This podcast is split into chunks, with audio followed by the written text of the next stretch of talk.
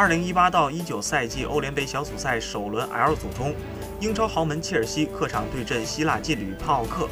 上半场威廉打破僵局，切尔西1比0暂时领先。下半场两队均无建树，最终切尔西客场1比0小胜帕奥克，小组赛取得了开门红。开场之后第六分钟，巴克利中路带球推进，精准直塞找到威廉，后者带球杀入禁区，右脚推射远角。帕沙拉基斯虽然扑到皮球，但皮球依然飞入了球门。切尔西客场一比零。莫拉塔本场比赛虽然回到了首发，但他的状态非常低迷，他七次射门竟然没有一次射正。本场比赛的最佳球员是戴上了队长袖标的威廉，他打入了全场唯一进球，近两场比赛打入了两球。